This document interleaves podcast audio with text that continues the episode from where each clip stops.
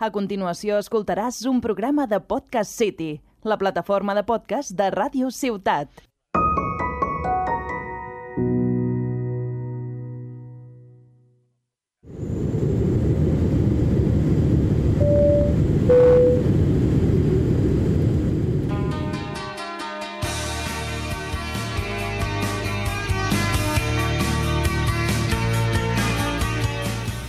A todas y bienvenidos al, al tercer capítulo de esta nueva temporada. Yo soy Ari Lucena y esto es Con la maleta llena de sueños.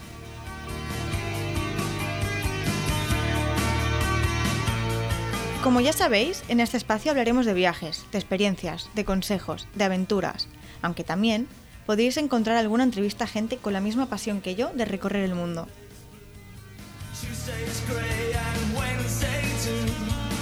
Si os interesa, os invito a escuchar los capítulos de la temporada pasada, en los cuales podréis encontrar desde una presentación de quién soy yo y qué podréis escuchar en este espacio, hasta entrevistas y muchas anécdotas.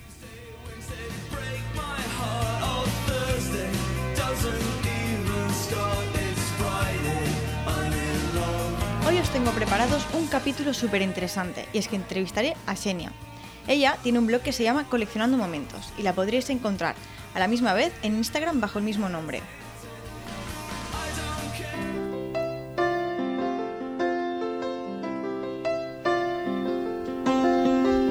La descubrí hace tiempo en Instagram, bicheando fotos de lugares, y os puedo confirmar que es todo un lujo seguirla y descubrir todas sus experiencias y consejos. Así que bueno, doy paso a Xenia. Hola, buenas tardes.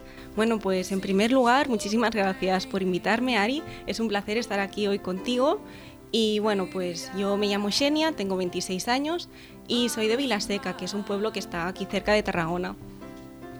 Mm, Desde siempre me ha gustado mucho viajar. Normalmente viajo con mi pareja, que se llama Andrés.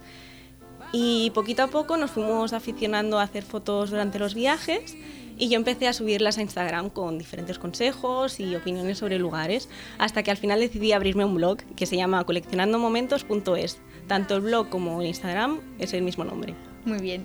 Y hablando del blog, ¿cómo se te ocurrió la idea de abrirte un blog y de abrirte un canal donde la gente pudiera leer ¿no? tus experiencias y tus anécdotas? Bueno, pues es una historia, a ver, a mí desde siempre, eh, yo cuando preparo un viaje, pues siempre consulto muchos blogs y me gusta tener cuanto más información posible para así poder preparar mejor la ruta, saber cuáles son los imprescindibles y tal. Y cuando empecé a subir fotos más regularmente a Instagram, pues era una idea que me rondaba la cabeza, pero no tenía tiempo porque en ese momento pues tenía una rutina bastante ajetreada. ¿Qué pasó? Que tuve un accidente de coche que, a ver, no, no pasó nada grave. Lo que pasa es que estuve tres meses de baja con el brazo escayolado y, claro, pasé a tener mucho Muchísimo tiempo, tiempo libre, claro. mucho tiempo libre y dije, vale, pues esta es la mía. Y empecé, pues bueno, me lo abrí y decidí que se llamara así, Coleccionando Momentos. Qué guay. ¿Y mm, en qué momento comenzaste a viajar y a descubrir que tu pasión era esa, viajar? Pues em, he tenido la suerte de viajar con mis padres desde pequeñita. Normalmente, pues ellos preparaban un viaje al año y ellos han sido realmente los que me han transmitido como esta pasión de viajar. Aunque creo que el primer viaje así que realmente me marcó y que me hizo darme cuenta de lo mucho que me, que me gustaba viajar fue Tailandia.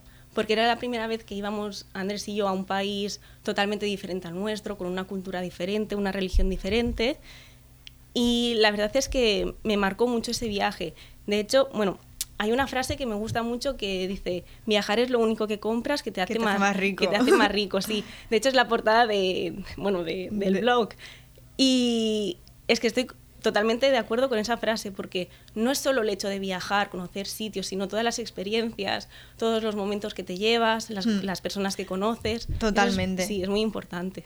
Y bueno, como bien dices, cuando viajamos, sobre todo a sitios donde nos hay, hay cierto choque ¿no? cultural o Mm. filosófico, al final aprendes de una manera u otra cosas que te llevas para tu vida y para tu día a día. ¿Nos podrías explicar así alguna anécdota o alguna experiencia que te haya marcado más?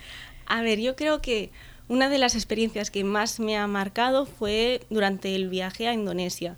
Nosotros fuimos a Indonesia justo después de un terremoto, del terremoto del, del verano del 2018, que causó Hmm. muchos destrozos en Lombok, que es la isla vecina a Indonesia. de hecho, bueno, tuvimos que reorganizar la ruta y eso porque había, nosotros íbamos Mm. a ir a las Gili y estaban cerradas porque estaban destrozadas. Y bueno, pues al final decidimos ir al sur porque no había habido ningún desperfecto. ¿Qué pasó? Cuando llegamos allí nos dimos cuenta de que éramos los únicos turistas. y el personal del hotel nos trató súper bien. De hecho, hicimos muy buenas migas con el guía. El guía, pues claro, él nos preparó diferentes excursiones, nos llevó pues a visitar las islas de alrededor, nos enseñó a pescar, nos enseñó muchas cosas de su día a día, de su Claro, de la, cultura, de- de cómo de la vivían. cultura de Claro. ahí, exactamente. Y, y hicimos muy buenas migas y nos dimos los teléfonos para poder mantener el contacto. Y la última noche nos dijo, oye, que estoy aquí fuera con la familia, ¿qué os apetece conocernos? Y nosotros dijimos, hombre, pues Qué claro, guay. vamos con vosotros. Y cuando salimos nos dimos cuenta que estaban él con su mujer, sus hijos, los abuelos y el, y el resto de personas del hotel pelando maíz. Con las manos, ¿eh? Sin máquinas ni nada. Y nosotros dijimos, venga, pues os, os Os ayudamos. ayudamos. Y al principio ellos dijeron que no, que nos iban a salir ampollas y que no. Pero que los niños también pelaban maíz. Y al final, sí, sí, le- les ayudamos. Y la verdad es que fue un momento muy bonito porque, a pesar de la barrera del idioma, porque Mm. solamente hablaba inglés el guía, y él no traducía todo, sino que con los gestos, miradas, sonrisas, nos podíamos comunicar bien. Y. Claro, el problema también es el tema del Claro, idioma. Sí, pero aún así nos hacíamos entender bien y con los niños y todo que, claro, ellos no, no hablaban inglés, Claro. pero nos, nos entendíamos bien. Y la mujer, cuando nos despedimos, nos dijo una cosa súper bonita y nos dijo, "Am, este momento es algo que siempre recordaremos. Yo lo explicaré a la gente que conozca aquí y tú lo explicarás a la gente que conozcas allí. Qué bonito. Porque mm, es que el hecho fue que ellos no viven con ningún lujo, a- Hmm. al contrario. Y aún así te das cuenta de lo unidos que están De lo, sí, y de lo felices que son con lo poco que tienen. Hmm. Y eso, claro, te hace te reflexionar. hace reflexionar sobre todo Claro, de- día- sí, y te hace valorar mucho más lo que tienes. lo que tienes aquí. Claro. verdad. Qué bonito. Sí, sí, sí. La verdad es que fue un momento muy especial. ¿Y alguna, has tenido alguna experiencia así también, más allá de esto, alguna, alguna otra? Tam- sí, es que Indonesia fue un viaje que- Indo- Indonesia, ¿no? Sí, Diríamos que eh, sí, sí, sería, por ejemplo, el viaje que yo- más te ha impactado, ¿no? También justo fue porque por la situación a la que íbamos, que Claro. fue justo después del terremoto y que claro que después de sufrir eso se quedaron sin turistas y, y aún notamos mucho más Claro, eso. y a ellos también realmente viven Claro. mucho del turismo. Claro, claro, Entonces, totalmente. o se volcaron como Sí, mucho con vosotros y... Sí, nosotros un día estábamos en una playa y se nos acercó una niña pequeñita de unos 8 años vendiendo pulseras. Y claro, yo le pregunté, pero ¿qué haces aquí si, si realmente, porque era entre semana y tenía que estar en el Claro. colegio? Y ella me dijo que, que, bueno, que su familia que no tenía suficiente dinero para enviarla al cole y que tenía que estar en, en la playa vendiendo pulseras. Y eso es algo muy duro. Sí, a mí totalmente. me afectó muchísimo porque te das cuenta Mm. pues de eso que de la Cosas suerte que no valoras. exacto de la suerte que tenemos de estar aquí y que son cosas que no valoramos para nada Qué y fue algo fue muy duro sí después se unieron más niñas y estuvimos ahí hablando y fue también un momento bonito dentro de lo duro Dentro de lo un hombre normal. pero bueno que viajando también tienes muchas experiencias bonitas ¿eh? no, no son todo Hombre, sí, así. sí, sí. Y, y, por ejemplo, eh, experiencias así bonitas, surrealistas, estas así más, las típicas graciosas que todo el mundo solemos tener Pues- cuando estamos de viaje. Así de las experiencias más surrealistas, yo creo que fue en Nueva York. Bueno, es que Nueva York ya es una ciudad Ya, Nueva muy York- potente, ¿no? Nueva York da mucho por- de, de por sí, sí, sí, totalmente. Tiene mucho juego. Nosotros fuimos a ver un partido de la NBA, no somos aficionados al básquet, la verdad, pero queríamos ir pues para ver el ambientillo y tal. Y en uno de los tiempos hicieron un concurso de estos de contestar rápido a las preguntas. Y Andrés dijo, venga, va, vamos a participar. Y nosotros no teníamos ni idea ni de básquet, ni de Ni la de NBA, nada. ni de temporadas, ni de premios, ni nada. Así que vas por, por el mismo, por, por el simple hecho de estar Claro, en Nueva claro. York y de ver una cosa así. Y Andrés me cogió el móvil y dijo, venga, vamos a contestarlas a voleo. Y ni las leía ni nada, eran, creo que eran cinco preguntas y las respondió todas a voleo. Pues las acertó todas. Todas, ya ves. Y claro, como contestaba tan rápido sin leerlas, quedamos los segundos. Qué y ganamos, claro, si es que fue una pasada. Sí, es como porque- el típico Kahoot de clase, ¿no? Sí, sí. que gana el que... Tal, tal cual, sí, sí, pues ves. eso a, ni- a nivel de todo el estadio. Ves, y quedamos los segundos. Y ganamos 250 dólares en Delta Airlines, que es una, es una compañía Sí. de viajes de Estados Unidos. Y también nos regalaron gorros, camisetas. Fue muy guay. Y luego con la maleta, ¿cómo lo llevasteis todo? Porque... Bueno, todo cupo, todo cupo. Sí, sí. Si vais a Nueva York tenéis que llevaros un huequito en la maleta Sí, porque ¿verdad? ahí vais a comprar un montón de cosas. Y lo de eso, lo de ir a, a ver un partido, Mm. depende de la época, pues o hay básquet o hay béisbol o, o rugby. Pero aunque no os guste el deporte en sí, merece totalmente la pena ir porque los estadounidenses lo Mm. viven de una manera alucinante. Alucinante. Todo el mundo iba con, con su camiseta o su gorra o con los, de- los típicos dedos y lo viven de una manera y claro, Como las pelis. Sí, sí, totalmente. Totalmente como las pelis, sí. Qué bonito. Sí. Y además, la época en la que fuiste, fuiste a- previo antes de Navidad, ¿verdad? Sí, fuimos en Navidad y fue muy guay, claro, porque ves, fuimos justo mm, cuando encendieron el árbol del Rockefeller y fue muy chulo, porque lo viven mucho la Sí. Navidad y lo iluminan mucho. Luego también hay un barrio que se llama Dicker Heights, que Mm. es el típico este que iluminan todas las casas, la decoran con un montón de luces y muñecos y es mm, súper extravagante, pero bueno, que vale la pena ir. Qué Eso guay. sí, si alguien viaja a Nueva York en Navidad, que se abrigue bien, porque hace bastante frío. Sí, sí, yo, yo fui en marzo y también lo sufrí Sí. el frío, imagínate. en Dicen pleno- que el peor mes es febrero, que en febrero es el mes que hace más frío. Pero bueno, nosotros fuimos en diciembre y tela, ¿eh? el frío que. ¿Pillasteis nieve? El, justo el día que llegamos había nevado. Muy bien. Y en algunos. En Y tienes la experiencia de también ver la nieve en Nueva York, que también es una Sí. cosa que... Bueno, claro, de eso que, Mm. que se pone ahí en los Sí, rinconcitos, pero bueno. Pero bueno, ya es nieve. algo es algo. Acostumbrados a que aquí en Tarragona la nieve, ¿no? No, aquí no nieva nunca. ¿No bueno. la vemos? Ya ves, Mm. pues qué bien. Y bueno, he visto además en Instagram hace poco que te has comprometido, ¿no? Sí. ¿Y cómo ha sido la experiencia? Porque además he visto que ha sido justo después de, de la pandemia, del coronavirus. Sí. ¿Cómo consideras tanto la experiencia de haberte comprometido estando de viaje como la experiencia de volver a viajar después de haber pasado... Bueno, la, cuarentena. Andrés me pidió, bueno, me pidió la mano justo en, en el viaje que hicimos después Sí. de la cuaren- cuarentena en Ibiza y la verdad es que no, no pudo haber escogido mejor momento porque es algo que nos identifica mucho viajar y la verdad es que, no sé, fue Claro. todo como muy, muy redondo y muy bonito. Y después de tanto tiempo, ¿no? Quizá Sí. que estabais como Claro, con más ganas. Era el primer viaje que Mm. lo hacíamos, lo cogíamos con muchas ganas y sí, la verdad es que mm, no había mejor momento para hacerlo. Qué bonito, me alegro mucho. gracias, muchas gracias. Bueno, Y el hecho de viajar después de la cuarentena, pues lo extrañaba muchísimo. Sí, sobre ¿verdad? todo el hecho de, pues eso, de preparar el viaje, los nervios de antes de subir al avión. Casi se me había olvidado cómo se siente ¿Cómo es? una, ¿eh? Sí, ¿no? Yo, Sí. yo también, por ejemplo, viajé a París en, en agosto Mm. y lo mismo, es una sensación... Sí, como si hiciera años. Sí, además yo tuve la suerte de que, bueno, de que estaba el Prat totalmente vacío Ya.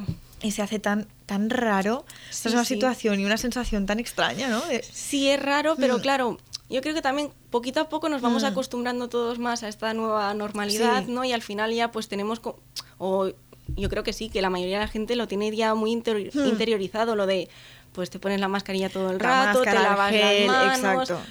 distancia Las distancias, social, sí, eso sí, ya sí, lo tenemos muy in- interiorizado. Y bueno, nosotros optamos por ir a Ibiza y a Formentera Mm. porque queríamos desconectar en playa y optamos por el turismo nacional porque al final pues Mm. este año ha sido muy malo para pues, Mm, sí, sí, en el- totalmente.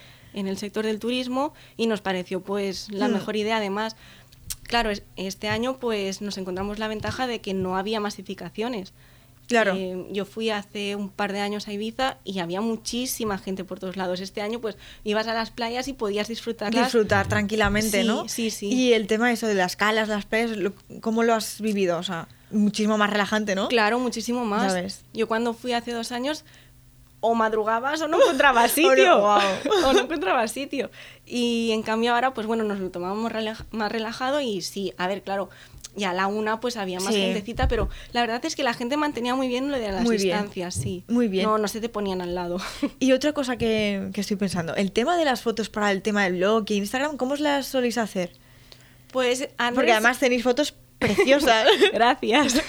Pero el de las fotos, la verdad, el mérito lo tiene él.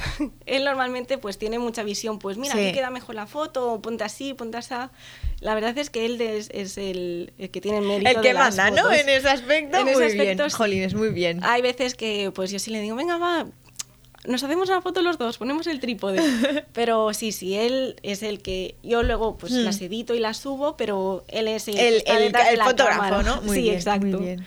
Sí, Muy poquito bien. a poco pues fuimos aprendiendo también. Claro, es que poco a poco. Claro. Además que me parece una, una oportunidad y una experiencia súper chula, ¿no? La de poder mostrar a la gente Sí, sí. consejos, experiencias. Claro, y al final es eso desde tu punto de vista, porque quizás pues hay gente Mm. que va a un sitio y le gusta mucho, y luego tú vas y dices, ostras, pues a mí este sitio no, no tenía las expectativas muy altas y no, no me ha gustado tanto. O al revés, o quizás vas a un sitio que no tiene muy buenas críticas Sí. y luego vas tú y dices, Y de- ostras, me ha descubres un encantado". mundo. Sí, a mí de hecho, uno de los sitios que más ha superado mis expectativas fue Turquía, porque bueno, fuimos el año pasado y la gente nos decía, ay, Turquía, que no es un buen momento para ir, que son así cerrados. Mm.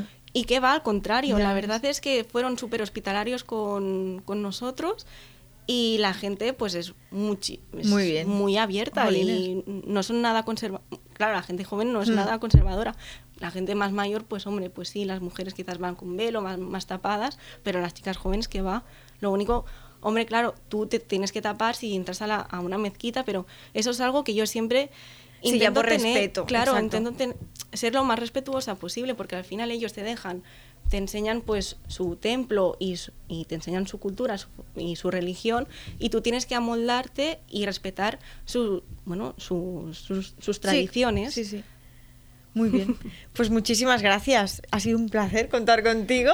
No, gracias a ti. Jolines, ¿te gustaría decir alguna cosa más a la gente o algún, algún comentario o algo? a- no, no sé. bueno, que muchas gracias por invitarme y darme esta oportunidad y la verdad es que ha sido una experiencia muy chula. Perfecto, pues muchísimas gracias a ti y esperamos que toda la gente pueda verte y te siga a través del blog porque os lo aconsejo mucho realmente. Gracias.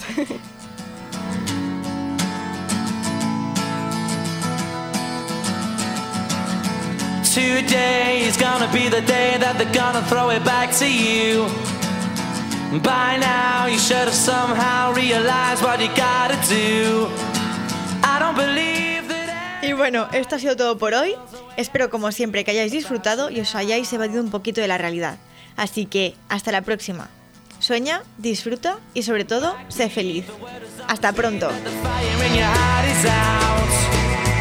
I'm sure you've heard it all before, but you never really had